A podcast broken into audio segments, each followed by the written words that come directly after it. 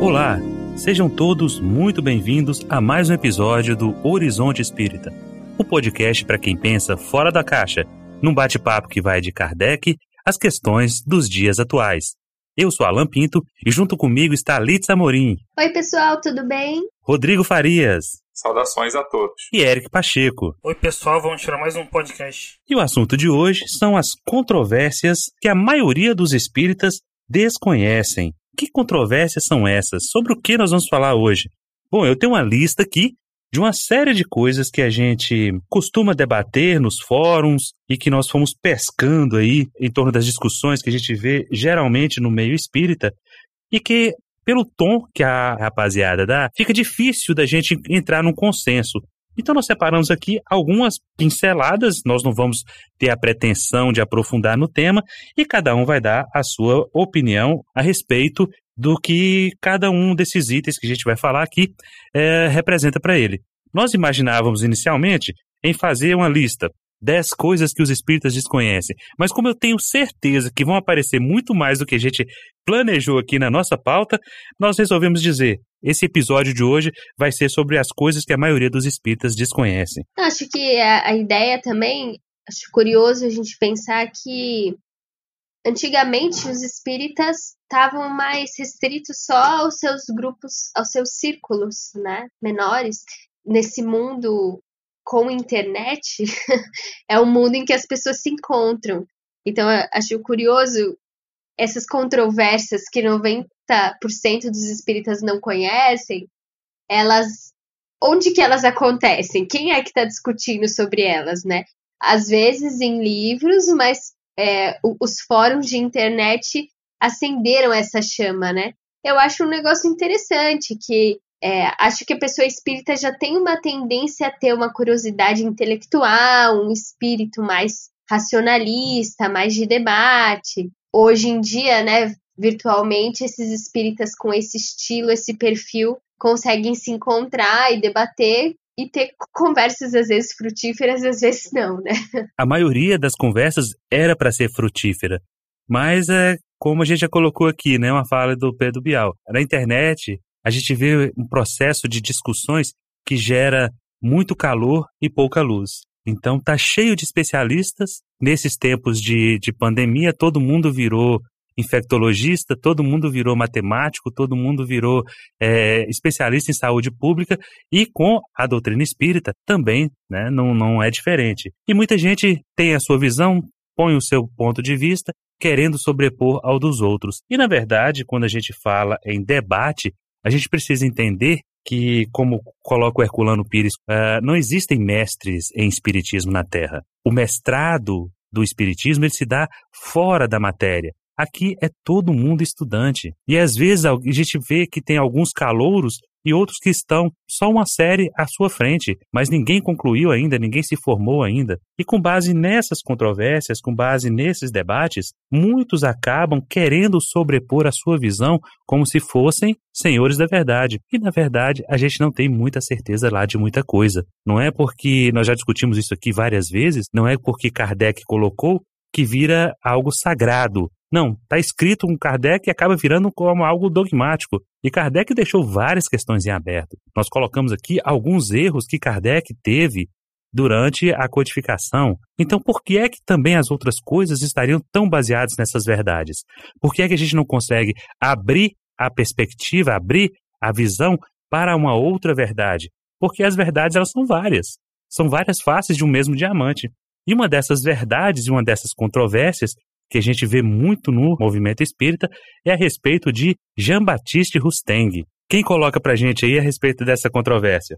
Então, introduzindo o tema, né, o Jean-Baptiste Rusteng, ele era advogado, ele nasceu em 1805. Ele a, leu a obra de Kardec, se interessou pelos fenômenos espíritas, mas ele achou que faltava a obra de Kardec uma revelação especial sobre a moral e sobre Jesus. Então ele pegou a médium belga Emily Colligon, e através só dessa médium, diferente do método de Kardec, que usava diferentes médiums, ele pegou só essa médium e foi psicografado a obra chamada Os Quatro Evangelhos, que trazia ali comunicações dos evangelistas e tudo mais. E nessas revelações trazia informações sobre Jesus, contrariando né, a princípio da obra de Kardec. Ah, por exemplo, questão do corpo fluídico de Jesus, dizendo que ele era um agênere. A agênere quer dizer não nascido, quer dizer um espírito tangível, né? um materializado, como se chama hoje. E que não teve corpo físico, não nasceu, não, não morreu, né? E Kardec vai rejeitar essa tese, né? Ele vai dizer que se, fosse, se isso fosse verdade, Jesus seria um farsante. Teria fingido que sofreu, que nasceu, teria enganado a própria mãe. Então isso seria moralmente um equívoco moral, né? Não, não, isso não poderia se dar. Bem, basicamente resumindo é isso. Trazendo para o Brasil, né? Que depois a Federação Espírita Brasileira, né? Os fundadores, né? Os primeiros presidentes, até o Bezerra de Menezes, aderiram ao rustenguismo e na, no Estatuto da FEB, né? Introduziram lá a recomendação de estudar a obra de Jean-Baptiste Rusteng. Uh, só que uh, recentemente, né, ano passado, 2019, esse estatuto foi retirado.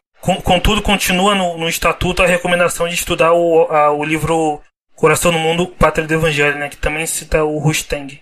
Só um ponto aqui, o Rodrigo pediu para falar dos criptógrafos, né? Seria a, a ideia de, da, da metempsicose, né, de que o, o espírito né, poderia retroagir, né, e voltar a encarnar nos seres inferiores da criação, né? No caso, nesses tais criptóganos carnudos, seriam uma, uma espécie de ser uh, animal que esses espíritos encarnariam, né? Retroagindo. Se eu não me engano, vocês me corrijam, também tem uma certa ideia de anjos caídos, né? Nesse, nesse livro. Então parece uma espécie de reaproximação com a teologia tradicional católica, né? Sim, e, e, e é uma é uma reaproximação com o gnosticismo também, né? Até o próprio Kardec vai falar que os docetas do primeiro século da era cristã já acreditavam nessa ideia do Jesus fluídico, do Jesus espiritual que não, que não encarnou. Então eles pegaram essa ideia dos docetistas que lá atrás e, e trouxeram de novo né, os juitenguistas. É, no caso dos gnósticos era porque eles consideravam a matéria má, né, vil, inferior, então, qualquer manifestação, nascimento aqui só poderia ser uma degradação para um ser vindo de uma realidade mais alta. Então, o, o Rustem ele apresenta a ideia de reencarnação não como uma prova necessária ao ciclo evolutivo do espírito, como Kardec, mas sim como uma espécie de punição, uma consequência da queda, da degradação, do, vamos chamar assim, do pecado. Agora, uma coisa que é interessante sobre o Rustem, para além desses conceitos, é assim, é o intenso religiosismo no sentido do cristianismo tradicional que uh, as obras dele ou de seus seguidores apresentam. Né? É uma, um tipo de espiritismo, vamos chamar assim, muito cristianiz, hipercristianizado, mais ainda do que o espiritismo de Kardec, também tem uma carga cristã muito forte, mas na, nas obras brasileiras inspiradas por essa corrente né, de febianos, né, de partidários da Federação Espírita Brasileira que seguiam Rustem, você nota claramente um nível de sentimentalismo é, cristão que você lê assim, que você não encontra nem em muitas obras católicas.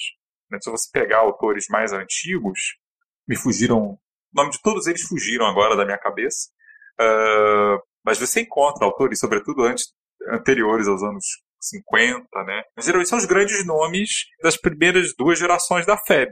Você acha lá essa galera toda, o Bezerra, né? Era um, né? mas tinha vários outros.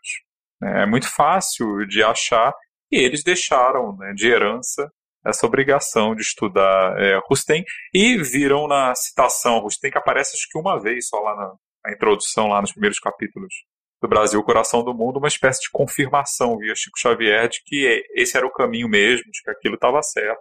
E, bom, depois isso começou a ser cada vez mais questionado e hoje é, o Rustem virou uma espécie de geni no movimento espírita né, para certas alas, porque tudo de ruim que você enxerga no movimento espírita as pessoas atribuem a culpa do Rustem, né? Ele virou o grande culpado por tudo.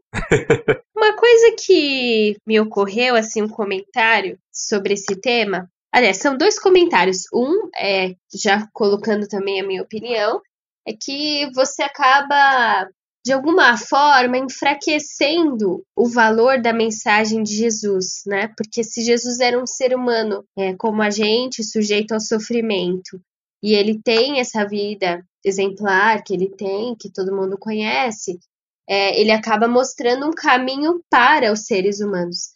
Agora, se Jesus veio sem corpo, né? como um espírito, ele na verdade estava fazendo um teatro A crucificação foi um teatro, né? Os sofrimentos dele foram um teatro. Mas a segunda coisa que me ocorreu agora é assim: às vezes as pessoas têm um argumento simplificado de que assim a providência divina consegue tudo e a conclusão disso é que tudo que acontece tinha que acontecer. Então, se é, a gente sabe né, que haviam espíritas mais racionalistas, mais científicos no final do século XIX aqui no Brasil, mas que a tendência deles não vingou, a tendência que cresceu mesmo por vários motivos foi a, a religiosa. E aí alguém poderia argumentar assim: ah, mas então foi a providência divina, é porque eles estavam certos, é porque Deus quis, de um modo muito simplificado, né? E aí eu fiquei pensando, quando a gente estuda a história do cristianismo, a gente sabe que existiram cristãos com tendências mais próximas a dos espíritas, cristãos que achavam que Jesus não era Deus, cristãos que acreditavam em reencarnação, mas eles foram perseguidos com violência e a Igreja Católica fez sua supremacia, né? Então é uma coisa para a gente pensar, né? Que não é porque uma coisa vence, porque uma ideia ganha a maioria, que necessariamente ela é a mais correta, né? A gente pode discordar. Uma nota, o, o, o lembrando dos nomes, né? Tem o Bittencourt Sampaio, né? E o Antônio Luiz Saião, que foram dois importantes aí que eles fizeram parte do grupo Confúcio, né? Que o Bezerra, inclusive, influenciou muito o Bezerra de Menezes, né? No sentido rustenista. Uh, e tem esses dois nomes aí que, que eram bem importantes, né? E como a própria Litsa falou, você não tinha apenas os espíritas rustenguistas, né? A gente até falou isso no episódio que a gente fez com a Célia Ribas, né? Que tinha. Ela falou lá dos. Do, pra quem quiser assistir aí, eh, do ano passado, ela falou lá dos tipos de espíritas. Tinha os científicos, os, os puros e os uh, místicos, né? E no, nos científicos tinha o Afonso Angeli Torteroli, né? Que, que foi esquecido, mas que era uma, uma voz aí com o contrário, né? A FEB que prezava mais pela, pelo aspecto científico. O, o que, o que me, me, impressiona na figura do Rusteng é justamente é, toda a mística em volta de Rusteng. Ele é uma figura totalmente obscura. Se você procurar, você não vai encontrar uma foto do Rusteng. Tem uma biografia dele, do, do Damas, Jorge Damas. Sim, mas a gente não sabe quem é, a gente não sabe assim, não, não, não vê, não tem como atribuir uma personalidade, uma personificação àquela, àquele vulto. E tudo nele é, é místico. A começar da única obra que se tem notícia de Rusteng, que é os quatro evangelhos em que ele, como o Eric colocou, né, ele utilizou-se de uma única médium, quer dizer, contrariando o princípio né, do controle universal do ensino dos espíritos, e que ele utiliza um único médium e recebe mensagem dos doze apóstolos, mais Jesus. Então, quer dizer, a, a chance de que isso tenha sido uma mistificação é muito grande. Inclusive, Kardec faz uma crítica na revista espírita dessa obra, em que ele acha que ela é muito prolixa, né? muito rebuscada, e que se fosse ele, ele resumiria num único volume. E aí, de repente, você vê, cresce uma massa de críticos insultando, inclusive, Kardec. No prefácio dessa obra de Rusteng, que foi editada pela FEB, não é mais. Se você procurar em sebos, em livrarias, né, em coleções antigas, porque é quase uma peça de museu, você vai ver que no prefácio há críticas ferozes, mordazes a Kardec. Simplesmente porque Kardec colocou o seguinte: olha, resumindo, eu, eu não vi nada aqui que contrariasse, mas existem certas teses que eu não tenho condições agora de dizer se são válidas ou não. Então caberá o quê? Caberá à história julgar. Kardec se absteve de fazer um julgamento acerca dessa obra. E como Rusteng pegou? Como a ideia de Rusteng pegou? Imagine o final do século XIX, o que era o Brasil. A Célia Ribas fala isso em sua obra. Chega até as terras brasileiras exemplares de O Livro dos Espíritos e exemplares dos quatro evangelhos de Rusteng. Os espíritas iniciais que têm contato com essa obra pegam as duas obras e pensam assim: poxa, isso aqui é maravilhoso, nós vamos reformar o cristianismo. A obra de Rusteng cai como uma matriz, encaixa perfeitamente nos ideais daqueles espíritas. E aí vem todo o processo de organização da sociedade em torno do espiritismo, e eles não tinham a ideia de que ali estava surgindo uma nova filosofia. Eles imaginavam que era um cristianismo reformado, tanto é que eles não queriam deixar de ser católicos. O próprio Bezerra de Menezes, em mais de uma oportunidade, confessa a devoção que ele tem a Maria. Ele nunca quis deixar de ser católico. Você vê nas mensagens, ou nas supostas mensagens, que há um viés religioso muito forte nele. Isso tudo acabou sendo trazido para dentro da FEB nos seus estatutos.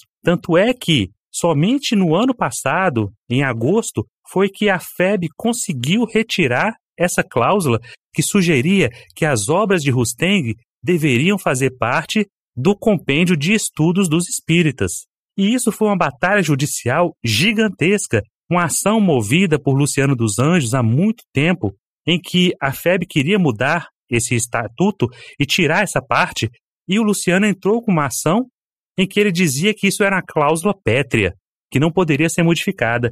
E aí o processo foi, andou, andou, morosa como é a nossa justiça, o Luciano dos Anjos desencarna e finalmente a, a, a FEB acabou ganhando o direito de mexer no seu próprio estatuto. E no ano passado foi convocada uma assembleia e que modificaram e retiraram essa obrigação. Aí você pensa assim, poxa, mas isso é do estatuto da FEB, o que, que eu tenho a ver com isso?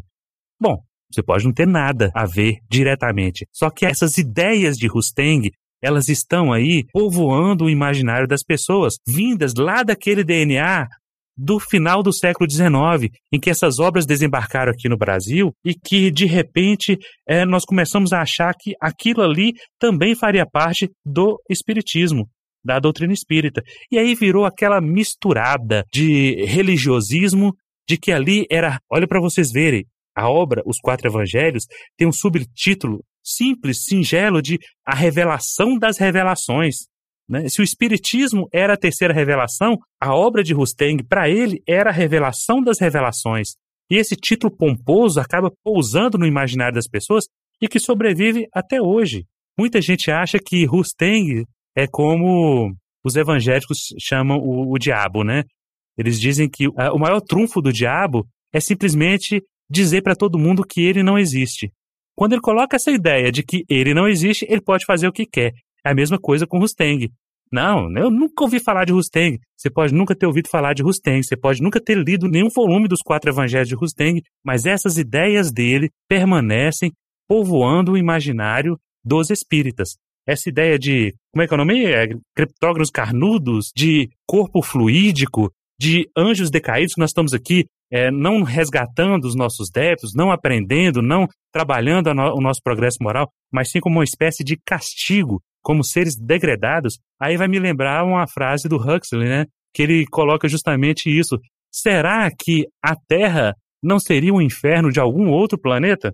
Isso me lembra uma frase, acho que de Lord Keynes, né, um grande economista, de que todo grande líder é escravo de algum economista morto. E a gente acaba sendo escravo dessas ideias mortas, porque a gente nem sequer para para pensar sobre isso. Porque está tão é, entranhado no, no, no imaginário das pessoas que não estão acostumadas a pensar, a raciocinar por si mesma e batem no peito dizendo que ah, nós temos uma fé raciocinada, mas não raciocina, não usa cabeça porque essas ideias ficam aí e a gente engolindo é, isso como se fosse algo normal, tranquilo, é, verdadeiro. E isso tem uma boa dose de atavismo, né? Vamos pensar. Essa lógica, vamos dizer assim, do pecado e punição, ou de infringir a lei e ser punido, é uma lógica antiquíssima, né? Acho que é difícil até de rastrear. Desde quando que a humanidade trabalha sempre com essa lógica de você ser punido, né? E da mesma forma, a ideia dos anjos caídos, poxa, pelo menos desde a Igreja Católica a gente tem essa ideia, né? Desde, vamos dizer assim, da consolidação da teologia católica. Então, realmente, são ideias que têm muito apelo ao espírito humano, né? A gente pensar um processo de vida ou um processo educacional fora da lógica do castigo e da recompensa é que é o novo, é o que é a proposta diferente que é difícil de construir, né? E, e isso é uma ferramenta utilizada justamente pela religião, de para ter domínio sobre as pessoas. Ela usa o quê? Quando não é o medo, é a culpa. Quando não é a ameaça pelo inferno, é a ideia de que você já nasce errado, já nasce devendo. O, o, o espiritismo, que era para ser algo extremamente libertador, vira algo dogmático e aprisionador, como toda e qualquer religião. Isso, para mim, é que é a, a minha, o meu grande pesar, a minha grande tristeza. Algo que era para nos libertar vira simplesmente uma religião, nada mais que uma religião.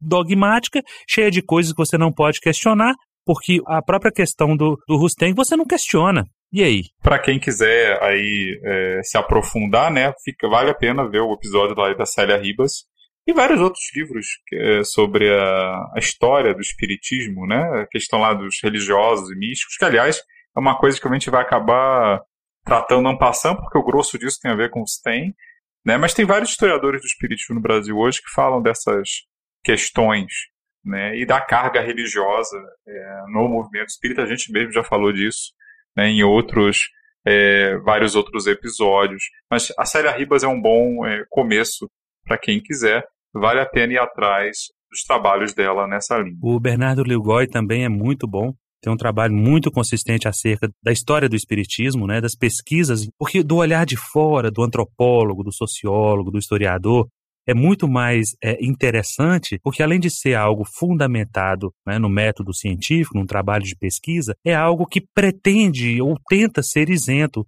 não tem a paixão de um adepto do espiritismo, da religião ou o que quer que seja, falando sobre aquilo ali. Então é muito interessante a gente ter essas visões fora do meio espírita. Então fica a dica aí do, do, do trabalho da série Arribas, que já recomendamos várias vezes aqui, é, é para mim é o meu livro de cabeceira, e também do Bernardo Lugoi. E o próximo item da nossa pauta é Espiritismo laico versus Espiritismo religioso.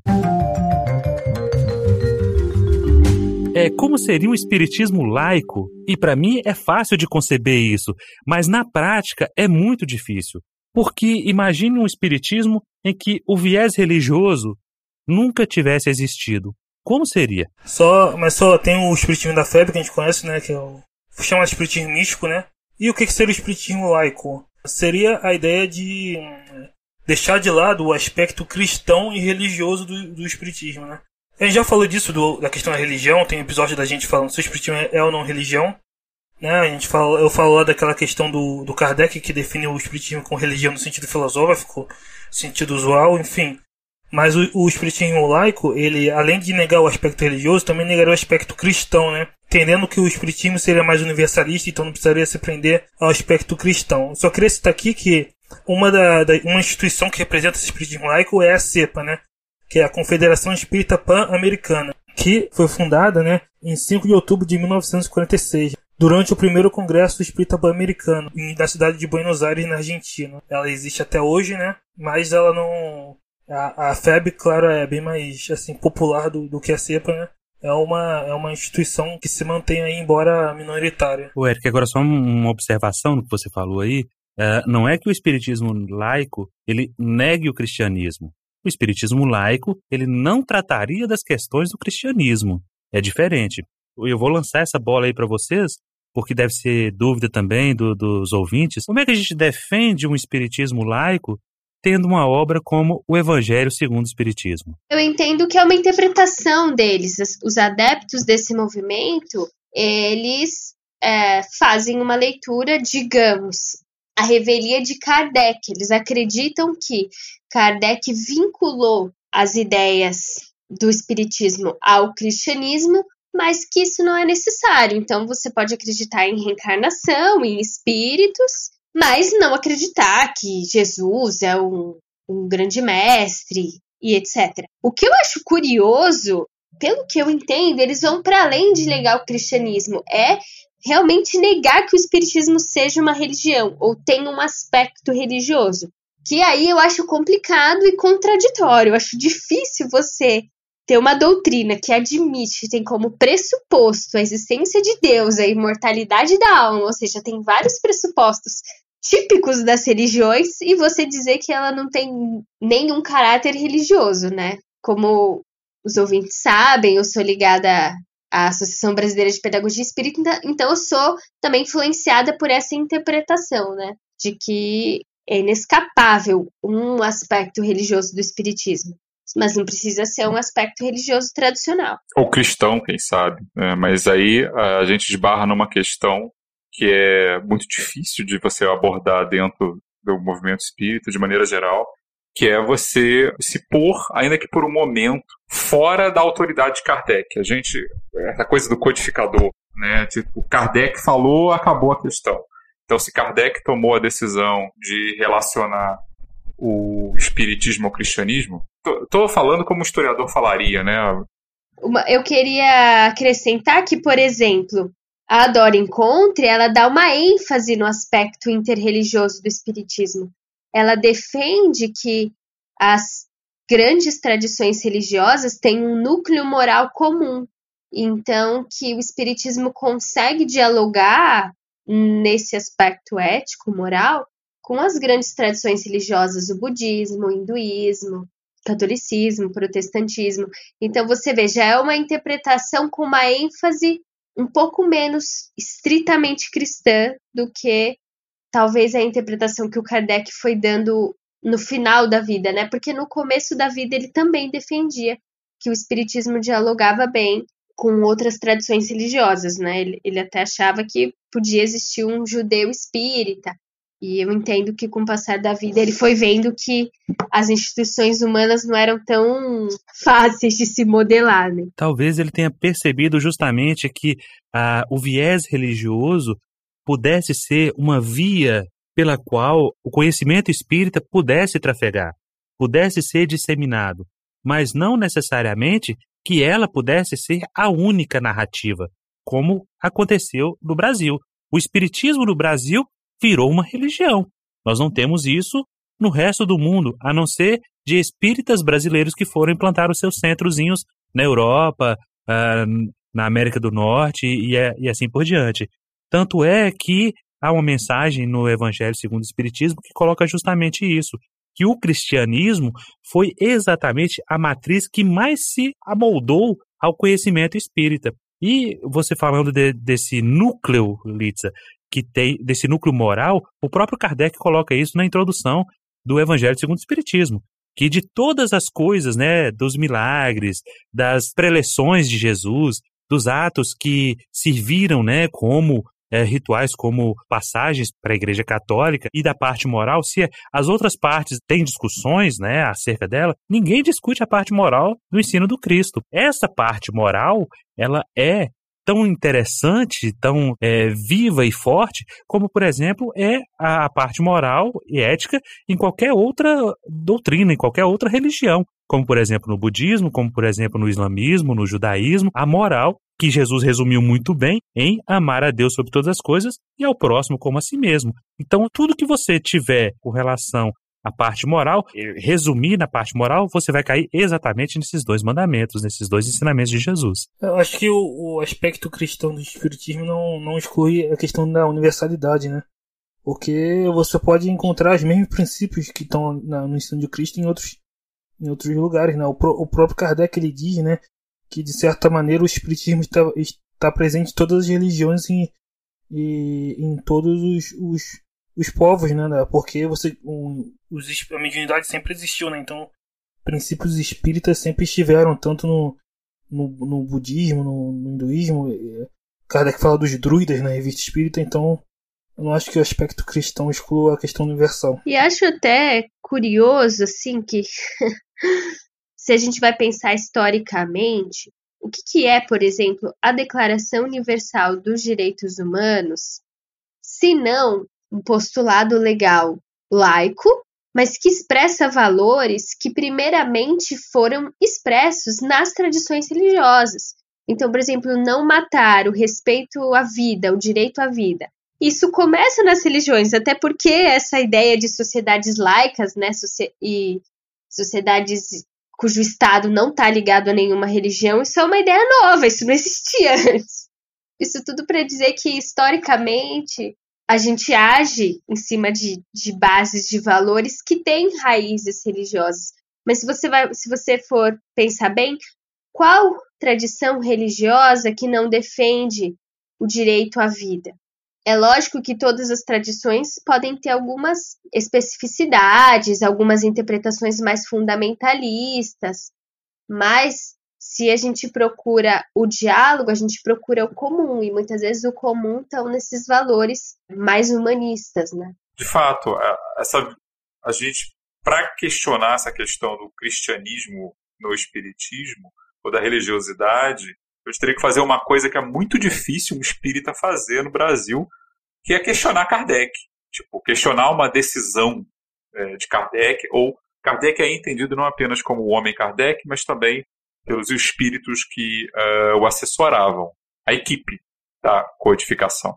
Eu conheço um amigo, uma curiosidade, né? Um amigo que uma vez perguntou isso a um guia espiritual, né? Óbvio, isso não tem valor nenhum, não tem seu é, não tem nada, ele só perguntou. Né? E o espírito disse que isso teria sido uma decisão muito difícil da equipe espiritual que assessorava Kardec, mas que eles acabaram entendendo que era o melhor e fizeram assim. Não põe a minha mão no fogo por isso, é impossível. Eu acho que é saudável que a gente pense que você acredita, você pode perfeitamente adotar os princípios espíritas, é, o que ele afirma sobre a realidade, né? Aquilo que pode ser, vamos dizer assim, passível de comprovação, reencarnação, vida espiritual, etc, etc você tem que você levar junto a questão cultural que está clara lá. Né? Essa conexão com Jesus, com a figura de Jesus. Claro, você pode juntar as duas coisas por entender que é o melhor, que é o mais saudável, que é o moralmente mais viável, beleza. Mas achar que aquilo, uma coisa é indissociável da outra, não faz o menor sentido. Porque se a ideia do Espiritismo é trazer é, informações sobre processos naturais, sobre leis naturais, isso não cabe em uma confissão religiosa qualquer, por mais maravilhosa que ela pareça. Aí depois vem aquela história, ah, Jesus é o governador não interessa. Então, as mesmas leis valem em Plutão, onde tem outros governadores. Então, você tem que é, aceitar de que você pode fazer outras leituras disso. E hoje, eu sempre digo isso, o pessoal nem sempre recebe muito bem, tem gente que rejeita claramente, isso é meio herético, né? Eu espero que ninguém do meu centro ouça isso para não me excluir, né? Ser excomungado. Excomungado. Brincadeira, gente, brincadeira. Não, basicamente é o seguinte: é, no mundo globalizado de hoje, que você tem acesso a tantas outras filosofias e doutrinas com uma certa facilidade, e você vê o progresso que elas simbolizaram nas civilizações, né, onde elas cresceram, que foi o budismo lá no Sudeste Asiático, que foi o confucionismo na China, você dizer que o cristianismo que é o melhorzão, o bonzão de todos, que tem que servir para todo mundo, desculpa assim, extremamente. Soa muito etnocêntrico, soa extremamente assim. É, o, o meu umbigo é o centro do cosmos. Uma coisa é você ler isso na França de 1857 ou no Brasil de 1900, maravilha, mas em 2020, filho, se você ainda acha isso algo que não vale nem sequer uma, uma discussão, o problema é com você. É muito ocidental, né? Então, pegando o gancho nisso que você acabou de dizer, Rodrigo, eu quero lançar um desafio aqui, colocar mais lenha na nossa fogueira aqui. É possível vivermos um espiritismo laico? Vamos fazer uma, uma, uma associação. Fala-se tanto no Estado laico hoje. O que é o Estado laico? É o Estado sem nenhuma religião. É uma religião oficial. Não é que ele seja contra religiões. Ele não entra no mérito da religião. O que seria o espiritismo laico? Seria o espiritismo também que não entraria no mérito da religião, vocês acham que isso é possível de se viver? Eu acho difícil, porque os pressupostos do espiritismo são religiosos. Teria que estudar melhor como que o pessoal da cepa interpreta isso, mas, por exemplo, se você tem um pressuposto que Deus existe, você tem um conceito de Deus. Isso tem uma característica religiosa, entendeu? Se você faz uma prece, é, isso é um ato religioso. Então, acho bem complicado. Agora, por exemplo, eu, eu acho que é possível o espiritismo não ser cristão, porque você pode acreditar nas leis, vamos dizer assim, que o livro dos espíritos traz, mas se inspirar em vários líderes religiosos, em Jesus, em Buda. Então, eu acho que é possível o espiritismo ter uma cara mais interreligiosa, digamos assim, e menos assim especificamente cristão, só Jesus, entendeu? Acho totalmente possível. Eu acho, acho possível existir um espiritismo laico, mas eu, por exemplo, na cepa, como, como eu falei, mas não, eu não concordo, né? Porque para mim o espiritismo, eu já falei isso, né, no aquele episódio, tem o espiritismo, o espiritismo é religião no sentido filosófico, né, como Kardec traça, e o espiritismo, eu vejo o espiritismo como cristão, né, ah, mas como eu disse, o, o fato de ser cristão não exclui a questão universal também, né. Sim, eu, eu, eu concordo com a Litsa, mas é, é isso, tem uma dimensão religiosa, mas não tem que ser cristão. Só isso. Eu acho que se empobrece. é a minha opinião. O espiritismo, sim, ele pode ser laico. Ele deve ser laico? Eu tenho minhas dúvidas, mas ele pode ser, pode sim vivermos o espiritismo laico. Só que agora não. Nesse momento em que passamos, não, em que vivemos. Por quê? Porque esse viés religioso, ele ainda é muito presente. Eu demorei muito tempo, é, talvez por força de ter nascido em um lar espírita e ser cobrado isso desde de criança, crescer ouvindo lindos casos de Chico Xavier, e na minha cabeça, o Espiritismo sempre foi uma religião. Até o dia que você começa a estudar Kardec e percebe nos textos de Kardec que é, não é bem assim. E eu levei muito tempo para ter coragem de dizer que, quando me perguntarem qual minha religião, eu dizer que eu não tenho religião.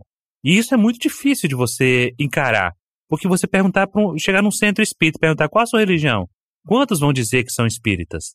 Talvez 98%, vou salvar dois aí ou três que talvez tenham essa, essa consciência. Mas isso é ruim, isso é bom? Não é questão de ser bom ou ruim. Você precisa da religião ainda? Ótimo, permaneça. Se você não precisa da religião, religião no senso comum, não a religião filosófica que o Kardec fala, mas religião de você estar lá na missa, no culto, na reunião pública, de, de você cumprir certos ritos, de você uh, viver certa congregação, né, do lugar dessa sacralidade, se você ainda tem religião como algo sagrado, então você ainda precisa desse alimento. Talvez há aqueles que não precisem mais, e talvez a terra rume para isso no futuro em que nós não precisaremos mais dessa intermediação religiosa, porque nós já compreendemos e já vivemos interiormente essa nossa relação com Deus sem precisar de nenhum intermediário, sem precisar de nenhum palestrante, sem precisar de nenhum pastor, nenhum padre, nenhum sacerdote para nos conduzir nessa caminhada. Talvez esse seja o sentido do espiritismo laico. E aí, no próximo bloco, nós vamos entrar na nossa última parte, a respeito da ortodoxia versus as obras complementares. Eu já falei com o Eric várias vezes, aliás, o Eric tinha até, o, o, canal dele se chamava, né, Eric? Ortodoxia Espírita, não é isso? É, Espiritismo Ortodoxo. Espiritismo Ortodoxo. Essa palavra, ela é muito mal interpretada e ela tem um peso muito muito radical, né? Porque quando a gente fala em ortodoxia, é algo que é, é pesado, é a verdade está comigo e nada além de mim vale mais a pena do que o que eu sei, do que eu vivo. Então, quando a gente fala em ortodoxia, o que, que quer dizer essa a ortodoxia espírita versus as obras complementares? Kardec vai usar essa palavra né, no Evangelho segundo o Espiritismo na introdução, ortodoxia espírita, né? Uh, e ele estava se referindo lá ao a quem, quem segue o, o, controle universal, quem segue o resultado do controle universal, seguiria a ortodoxia espírita, né? Seria ortodoxo. Né? O controle universal que decidiria a ortodoxia espírita. A obra de Kardec sendo fruto do controle universal, quem segue a obra de Kardec, né? Seria ortodoxo. No caso, os ortodoxos eles admitem que apenas as obras de Kardec são obras fundamentais doutrinárias, né?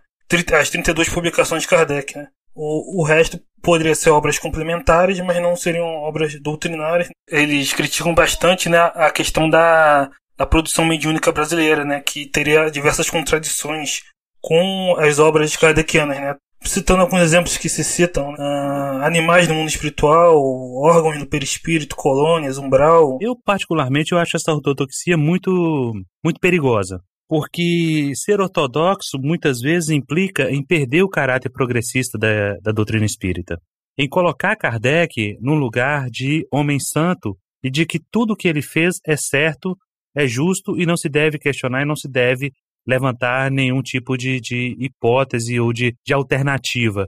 Isso para mim é muito perigoso, porque a gente acaba fazendo a mesma coisa do que os outros fazem. Nós acabamos tendo um ensinamento que vira algo como um, um, um dogma. Você vê na, no próprio Evangelho segundo o Espiritismo mensagens que são inconsistentes em certos aspectos, que trazem um viés católico, religioso, muito forte. Você vai ver lá uh, o mal e o remédio, que é exatamente a ideia de um cristão ortodoxo. Então você começa a perceber essas ideias de crime, castigo, de punições muito parecidas com o que as outras religiões as outras alternativas oferecem. Então, quando você trata a ortodoxia como algo que é aquilo e eu não mexo, você começa a entrar para um viés muito extremista. Da mesma forma como a gente trabalha as obras complementares. Quando você pega, por exemplo, um nosso lar e acha que o mundo espiritual é aquilo que está resumido pela visão de um único espírito, a gente também cai no outro extremo, no outro perigo. Eu já falei para vocês informalmente e vou colocar para os nossos ouvintes aqui, eu sou um agnóstico colonialista. Eu não aceito e nem duvido de que existam colônias. Eu só vou saber do outro lado. Então, até lá, eu vou viver minha vidinha aqui, eu vou comer o meu queijinho com doce, né? Porque, com bom mineiro, e tentar me melhorar e, se possível, melhorar os que estão ao meu redor. Se não for possível, vou seguir meu caminho. Agora, esperar tomar caldinho lá em nosso lar, para mim, é assim, não é que seja demais, mas eu, eu vou, vou, esperar. É, sobre, sobre esse tema, eu acho que. Bem, eu poderia aqui só resumindo, não vou ficar me estendendo muito, mas acho que para quem se interessar, tem a questão 1012 do Livro dos Espíritos, né, que diz que não, não há lugares circunscritos no mundo espiritual, né, para as penas e gozos. E a questão 558, que é, nega que há necessidades físicas, que o espírito não tem necessidades físicas, né? Ou seja, se o espírito não tem necessidade física, ele não precisa viver numa casa, numa cidade, com sala de banho, né? Com tomando caldo reconfortante. Posso fazer um pequeno protesto? Alan, se você passar perto de uma faculdade de história dizendo que é um agnóstico colonialista, cara, arranja outro termo, senão você vai apanhar. Agnóstico colonial, então. É que colonial e colonialista podem entender mal, né? Não, é. Você vai ser inchado pelos motivos completamente errados, entendeu? Até eu explicar que dobradiça não é borboleta, né? Eu tô lascado. Não, já, eu já, já, já tô acostumado a ser linchado pelos espíritas. Agora, ser linchado também pelos historiadores vai ser complicado para mim. Eu tô me complicando cada vez mais nessa encarnação. Os estudantes de história são mais agressivos. É, bom, mas sobre isso, né? Falando passando mesmo, falando sobre isso, é, a questão da ortodoxia, ela é interessante porque ela, até onde eu sei, né? É, a minha, minha experiência pessoal com ortodoxo, essa denominação ortodoxos, foi em fóruns de internet. Né? E eu devo dizer que, assim, confirmo o que você disse da questão do perigo, que muitos dos assim chamados, ou autodenominados ortodoxos, e muitos desses fóruns, às vezes eram as mesmas pessoas que são até têm um certo destaque nesse segmento do movimento espírita. Mas, assim, muitos deles, eles basicamente se empolgavam muito com o papel de torquemadas. Né? Pessoas que determinam o que é ou não espiritismo, o que é ou não o verdadeiro espiritismo, e que muitas vezes perseguiam pessoas que simplesmente seguiam a opinião que é a opinião dominante em 90% dos, dos espíritas brasileiros. E eu acho que é um ponto problemático, agora falando agora um pouco mais academicamente, que é aquilo que você falou. O pressuposto de que Kardec é a autoridade máxima incontestável pela qual você vai medir todo o resto não se sustenta diante da análise desapaixonada do próprio Kardec, da, da própria proposta que ele tinha para o espiritismo. Eu sempre digo que o espiritismo, de maneira geral, ele tem um problema que é epistemológico, é da base do conhecimento. Qual é a base confiável que a gente tem, a partir da qual a gente vai medir as novidades que vão aparecendo. Kardec, sem dúvida, é uma grande referência. Mas quando você cristaliza Kardec, como vocês falaram, né? Pegar aí o Paulo do Eric, é, as 32 obras que ela é, pô, catálogo racional, uma obra doutrinária pela qual vai medir todas. É problemático você ver fazer isso. Né? Todos os artigos da revista Espírita vão ser obras assim sacras. Eu sempre digo que a gente tem um dilema que parece, lembra um pouco em certos aspectos, a questão do protestantismo. Os protestantes têm o solo escritura, né? só escritura. A Bíblia é a autoridade máxima se eles conseguiram dispensar papa, tradições que os católicos mantiveram a gente tende, né, pela visão ortodoxa, transformar Kardec no novo Sola Kardec. Só que o Sola Kardec é problemático também. E aí, às vezes, a gente compensa essa, essa fragilidade relativa, relativa, né, é, exagerando na dose com todo o resto. Então, é uma crítica genérica, né, obviamente, esse debate entre ortodoxia e o que seriam os partidários do que veio depois. Né, isso é uma coisa longa que não se resolve. É tomar cuidado para não criar também um index proibitório aqui, né? Eu acho que o fato do dos ortodoxos não é tratar Kardec como um inquestionável. É simplesmente entender o seguinte, que depois de Kardec, o espiritismo foi entendido como religião, então não houve mais pesquisa científica metodológica. Então, eu não vou levar, pelo menos não, não seguindo a metodologia do, né, do controle universal e tudo mais. Ou, nem, ou mesmo qualquer outra preocupação científica, a preocupação é majoritariamente religiosa. Então, meio que fico com Kardec porque o que veio depois não, não, não tem respaldo em metodologia nenhuma. Eu acho que o Kardec é mais avançado que a maioria dos autores espíritas brasileiros, sejam encarnados ou desencarnados. Acho ele muito interessante, progressista e tal. Porém, eu acho que a gente tem uma questão quando se fala, quando os ortodoxos falam do controle universal do ensino dos espíritos, eu acho que o pessoal que usa esse argumento, esse tipo de ortodoxia, tende a fazer uma simplificação é, do que foi esse método. Eu entendo assim que o Kardec foi muito mais um pesquisador parecido com as ciências humanas do que com aquele ideal de ciências exatas, de que ele criou um método infalível e que tudo ele conferiu com vários espíritos. É, por exemplo, Kardec fala do critério do bom senso. Nossa, isso é um critério que engloba um nível de subjetividade, e quando eu digo que ele parecia, ele era um pesquisador das ciências humanas, a dificuldade dos pesquisadores das ciências humanas é que eles são, ao mesmo tempo, pesquisadores e objetos da pesquisa. Quando a gente estuda um fenômeno humano, a gente não sai da história para fazer essa pesquisa. Então, tudo isso para dizer que eu acho que a elaboração das obras de Kardec foi mais artesanal do que parece entra, entrou muito da subjetividade dele, das concepções históricas né, da época. Então, embora a gente possa fazer pesquisa hoje, dialogar com os espíritos, não existe a resposta definitiva. Acho que ainda vale a pena ler Kardec, acho que ele tinha um espírito progressista e um espírito científico que abre brechas para a gente, vamos dizer assim, corrigir ou questionar ou criticar, abrir novas possibilidades ao que ele escreveu, porque ele não tomava os escritos dele como dogma. Acho que a gente não precisa fazer uma pesquisa com uma, um grande, vamos dizer assim, um uso super sofisticado de estatística. O Kardec não fez isso tem uma certa ilusão em achar que ele fez uma pesquisa com autocontrole estatístico e que a gente vai dialogando com os espíritos. Eu acho que é mais essa ideia, essa ideia do espiritismo me interessa mais. Um diálogo entre os espíritos e a cultura do nosso tempo. Então eu é, eu quero saber o que os espíritos pensam sobre o racismo, mas eu também quero saber o que os seres humanos encarnados escrevem e produzem sobre o racismo para eu refletir, tomar minhas posições. Olitza, uh, ficou muito bem explicado e eu gostaria de te dar os parabéns pela coragem de colocar isso que você acabou de colocar aí. É preciso muita coragem, porque você rompe com tudo que os espíritas até hoje entendem por Kardec, por espiritismo, por ortodoxia, por obras complementares e congêneres.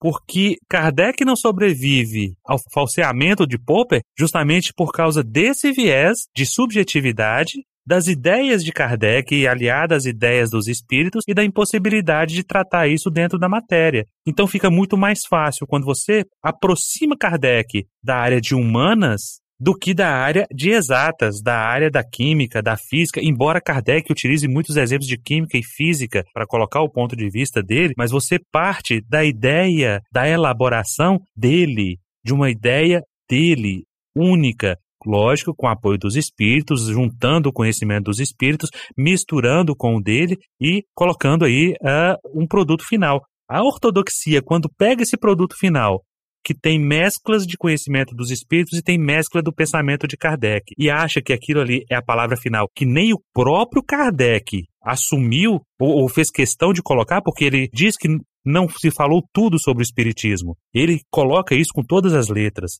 que a, a, doutrina espírita ela é dinâmica, ela é progressista, ela vai crescendo, ela vai acompanhando a, a, própria ciência. E no nosso episódio sobre o futuro do espiritismo, nós questionamos justamente isso, sobre essa ideia que Kardec tinha de o, o espiritismo ser a religião do futuro e como nós é, vemos isso hoje. E na entrevista também que nós fizemos com a Dora Encontre, eu fiz uma provocação a ela e perguntei se ela achava que hoje o controle universal do ensino dos espíritos, que é o método no qual fundamentou Kardec para criar os pressupostos da, da, da, doutrina espírita, se ele poderia ser válido ainda. E ela disse que não. Hoje não dá para você falar em controle universal do ensino dos espíritos, porque o volume de informação, de conhecimento, de conexão que a gente tem entre os médios impossibilita qualquer tipo de confronto de ideias, vinda de vários cantos, médios que não se conhecem.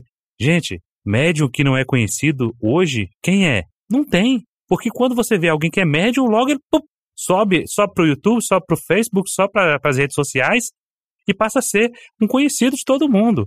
Então, seguir a ortodoxia hoje, a gente vai cair nesse erro. A gente vai cair nessa armadilha. Então tem que tomar muito cuidado. Usar uma ferramenta que Kardec usou muito, que é a questão do bom senso. Como trabalhar o bom senso, aí entra a subjetividade de cada um. Tem um último ponto que é curioso e engraçado, e até meio óbvio, que é que os espíritos são humanos também. Então, o espiritismo é muito uma ciência humana, porque é, até essa ideia de você dar autoridade para os espíritos, os espíritos superiores todos em vários lugares do mundo falaram isso. Eles também são humanos. É, eles traduzem imperfeitamente a verdade sobre o universo, sobre Deus, sobre a vida, assim como a gente também traduz. É aquela limitação da percepção da palavra. Então, eu acho que só o que é possível é fazer um diálogo com os espíritos. E você vai aceitar a autoridade deles pela inspiração que eles te produzem, pela coerência das ideias. E aí os critérios que o Kardec traz no livro dos médiuns, acho que ainda são bons, ainda são válidos. Mas é sempre um diálogo. E, e por isso que eu acho que o Espiritismo tem uma cara muito iluminista, no sentido de, de que a o, valorização da liberdade de consciência, do livre-arbítrio, em última instância, quem decide no que vai acreditar é o indivíduo, né? Eu, eu posso dialogar com qual espírito for, mas em última instância a decisão é minha, né? O próprio Kardec coloca isso, né, na frase que a gente já ouviu tantas e tantas vezes, que os espíritos nada mais são do que a alma dos homens que já viveram na Terra e com as suas visões, com as suas ideias. Então, caber a nós o bom senso, a lógica, a razão para separar joio do trigo, a gente precisa de muita experiência, de muita vivência, porque nem tudo que os espíritos falam a gente deve acatar. E nem sempre a comparação da frase, da, da ideia de um espírito com outro espírito pode ser validada, porque às vezes são dois que têm a mesma ideia equivocada. E aí, como é que a gente faz? Exatamente, né? O, como eu também concordo que não dá para aplicar o controle universal hoje por causa da forma como corre a informação. E a gente tem que aplicar né, a análise do bom senso da comunicação, que é exatamente o que não é feito no movimento espírita brasileiro. Por isso que eu não aceito essas obras, né? Você não tem análise da comunicação racional, nem o controle universal, nem análise racional, você não tem método nenhum, né? É simplesmente acreditar porque o, por causa da autoridade do médium, né? Você analisando essas obras, você tem várias contradições lógicas, né? A própria ideia de colônia, ela não tem sentido lógico, né? Se você vai reencarnar né, no, no mundo físico, né? Porque uh, se você reencarna é para passar por uma experiência diferente daquela que você passa no mundo espiritual, né? Se o mundo espiritual é uma cópia daqui, então para que você tá encarnando, né? Para passar pela mesma coisa. Ou seja, não, não tem, não tem um sentido isso. Ô Eric, mas eu vou te questionar uma coisa que muito me incomoda quando eu vejo esse tipo de questionamento. Você realmente tem condições de dizer que colônias espirituais não existem? Não estou defendendo colônia, por favor, mas eu só estou querendo colocar isso. Não seria a mesma coisa de provar a existência ou a não existência de Deus? Não, certeza absoluta não, ninguém tem, mas a gente tem nossas convicções, né? Então... Não, mas o que, que são as nossas convicções? Não são o que Kardec deixou? Porque se Kardec deixa algo, ele não foi explícito. As almas não estão em lugares circunscritos. Tá perfeito. Não estão em lugares circunscritos. Pode não estar hoje, mas está em um lugar amanhã, está em outro lugar depois. Eu não tenho elementos que vão me dizer com toda segurança se existem ou se não existem. Por isso eu sou um agnóstico colonial. Prefiro, prefiro deixar que isso seja uma questão menor.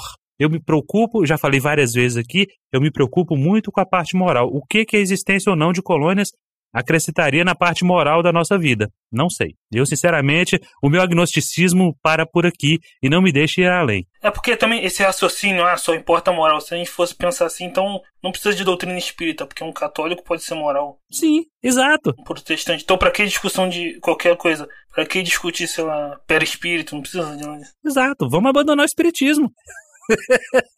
Não, gente. Ó, eu acho assim, eu, eu, a gente tem que relembrar qual era o, o intuito da coisa. Né? A gente trouxe a polêmica, cada um falou um pouco, e é normal que a gente vai ter divergências e acho que estamos indo bem. Eu acho que a gente, assim, acho que a gente já falou desse assunto todo mundo um pouco, né? Próximo seria da, da Gênesis, né? Olha, eu, desse assunto da Gênesis, para mim, é um assunto que não me atrai, principalmente porque a Gênesis, para mim, é uma obra que eu não, não levo muita fé nela, não. Não, não é que eu não, não, não leve muita fé nela. Ela é, ela é muito baseada no pensamento de Kardec, nas coisas que ele achava, e cheia de inconsistências, de que muitos espíritos achavam também. Então eu acho que ela precisa ser analisada com muito cuidado, tanto ela quanto obras póstumas. Eu vou ser sincero para vocês, para mim, o que eu gosto mesmo é de estudar o livro dos médios e o livro dos espíritos. Nem o Evangelho segundo o Espiritismo, eu ando lá com muita vontade de estudar, justamente por causa dessa distorção desse viés religioso dele. O Alan virou um torterolista. É, não, eu só ia dizer que uh, essa, esse exemplo, essa polêmica que tem dois anos da Gênese, é um grande exemplo de como uh, a história do Espiritismo, de maneira geral, tem exceções, ela é conduzida de forma amadorística, por amadores. Um mínimo de treino é, histórico de verdade nessa questão faria com que, A, primeiro, não se fizesse o escarcel que se fez antes que houvesse é, discussões mais profundas. E, B, as discussões que estão sendo feitas agora em público em textos de Facebook, coisa do gênero, deveria ter sido feita antes em eventos específicos entre as pessoas interessadas, antes disso ser jogado com uma grande bomba para o público. Como tudo foi feito na era da rede social por gente. Então, gente, pessoas que tendo ou não boa intenção, acho que tem, até tem, mas assim, é, ganharam um bocado de notoriedade em cima disso muito rapidamente, não, não jogaram isso. Do que, que você faz na academia? Você descobre alguma coisa, você joga isso para os seus pares, você é avaliado por uma banca, você é avaliado no congresso, as pessoas fazem críticas ao que você escreveu, etc.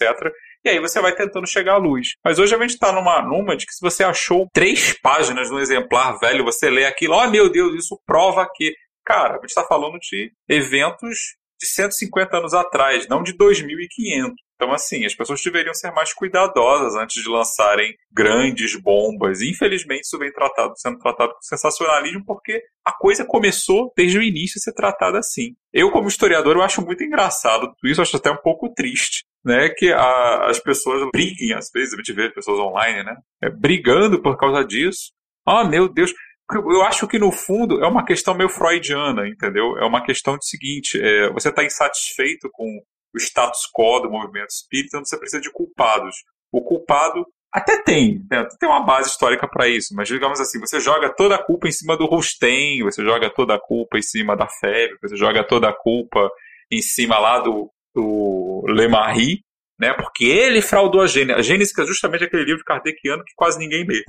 né? E então, assim, você está sempre procurando culpados em vez de discutir, como o Eric falou, né? É, o que, que a gente pode fazer hoje? Não que isso não tenha importância histórica, mas tipo, oh meu Deus, o espiritismo foi corrompido porque alguém alterou coisa da Gênese. Jura? A Gênese? Se ainda fosse o livro dos espíritos, ah, pelo amor de Deus. A, a, Gênese é mais ou menos o Hegel do espiritismo. Todo mundo sabe que ele existe, você intui que tem alguma importância, mas ninguém mais aguenta ler aquele troço. A grossa comparação, né, mas é, o próprio Kardec coloca, é um livro de hipóteses. E muitas hipóteses são infundadas. Essa, esse debate ele não é, não é novo, né? Já tem livros antigos que falam disso, livros do Zé Van Tuir que falam disso. Mas, uh, recentemente, a Simone Privato né, lançou um livro chamado O Legado de Kardec. Tá? Esse foi o primeiro livro que lançou essa, essa polêmica mais recente. Né? É, e lá ela afirmava categoricamente que a Gênese tinha sido adulterada né, pelo, pelo Lemarre e tudo mais. Mas aí tem um pesquisador chamado Carlos Sete Bastos, né? Administra uma, uma página, né? Chamada CSI Espiritismo, né? Que ele faz pesquisas históricas lá. Ele usa muita fonte primária, né? E ele descobriu, né? Que há uma versão da quinta edição da Gênesis 1869, ou seja, não, não como se afirmava anteriormente que a edição tinha sido muito posterior, mas uma edição recente. Não se sabe o mês da edição. Ou seja, então não se sabe se Kardec já tinha morrido.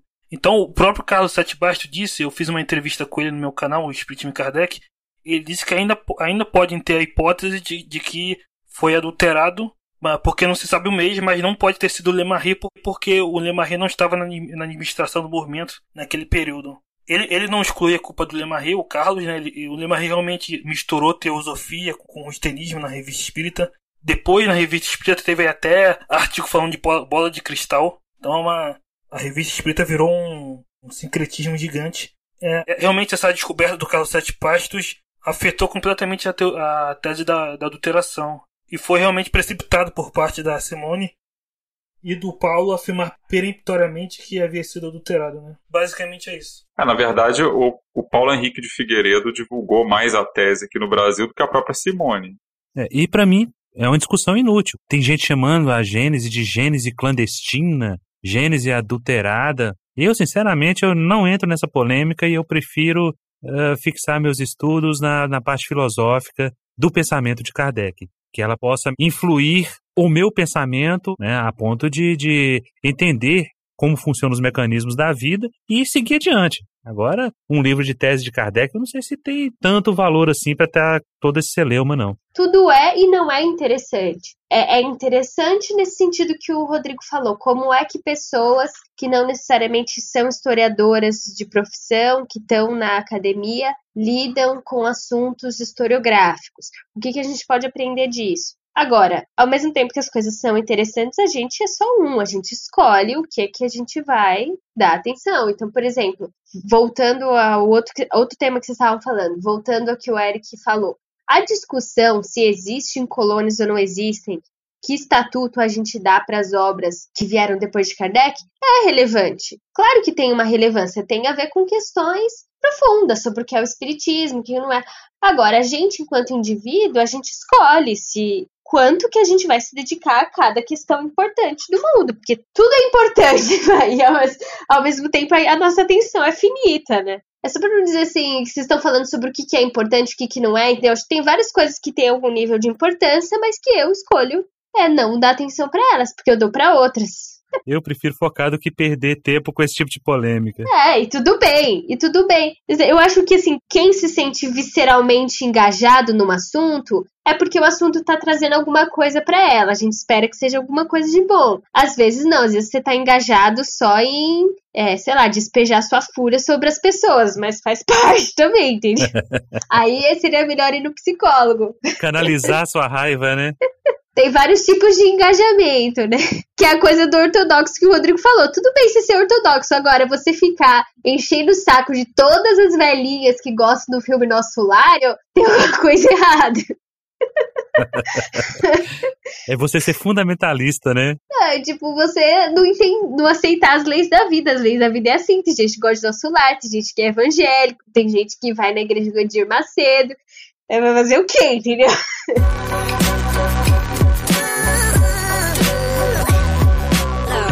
Pessoal, eu espero que vocês tenham parado para refletir um pouco. Nós não temos a pretensão de esgotar o tema e deixamos em aberto para que vocês possam aprofundar na medida do possível, porque o oceano é grande, mas infelizmente o baldinho da gente é pequeno. Considerações finais. Só um beijo para os ouvintes maravilhosos.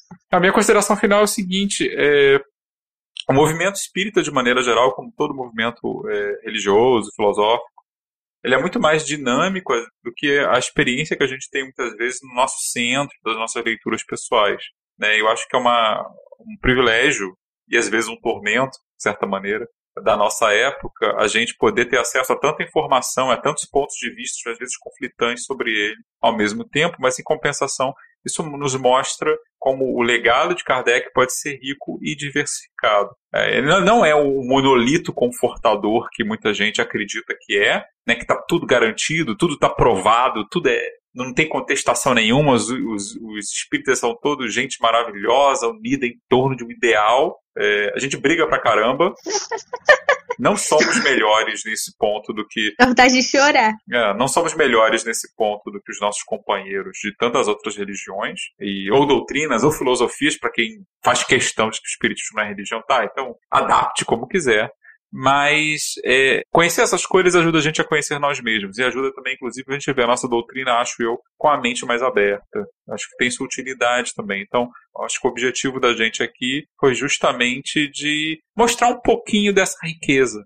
Né? Há conflitos, há divergências, há dúvidas, mas é assim mesmo, é assim que a gente, assim caminha a humanidade, é assim que a gente progride. Aos trancos e barrancos, mas sempre andando para frente. É, realmente, é, a maioria dos, dos espíritas no, no movimento espírita brasileiro não, não conhece essas controvérsias, mas é, o movimento espírita ele sempre foi diverso, né? E de, isso é natural, né? Então não, não é um problema existir controvérsias, né? O problema é se o debate não é feito racionalmente, com respeito e tudo mais. Então, controvérsias são naturais e até boas, né? De existir. Muito bem. Então chegamos ao fim de mais um episódio e gostaríamos de deixar o nosso muito obrigado a você que nos ouviu até agora e pedir, mande pra gente sugestão para pauta.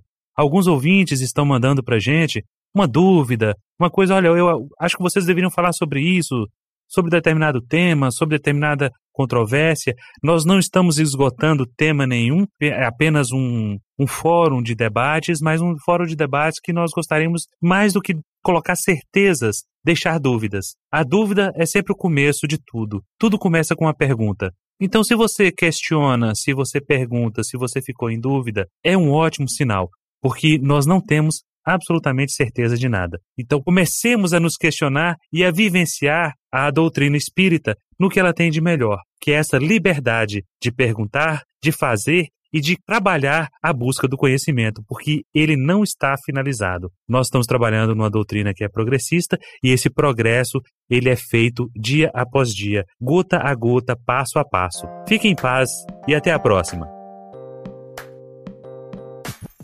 Visite o nosso portal para ouvir outros episódios e conhecer os demais podcasts através do horizonteinfinito.com.br.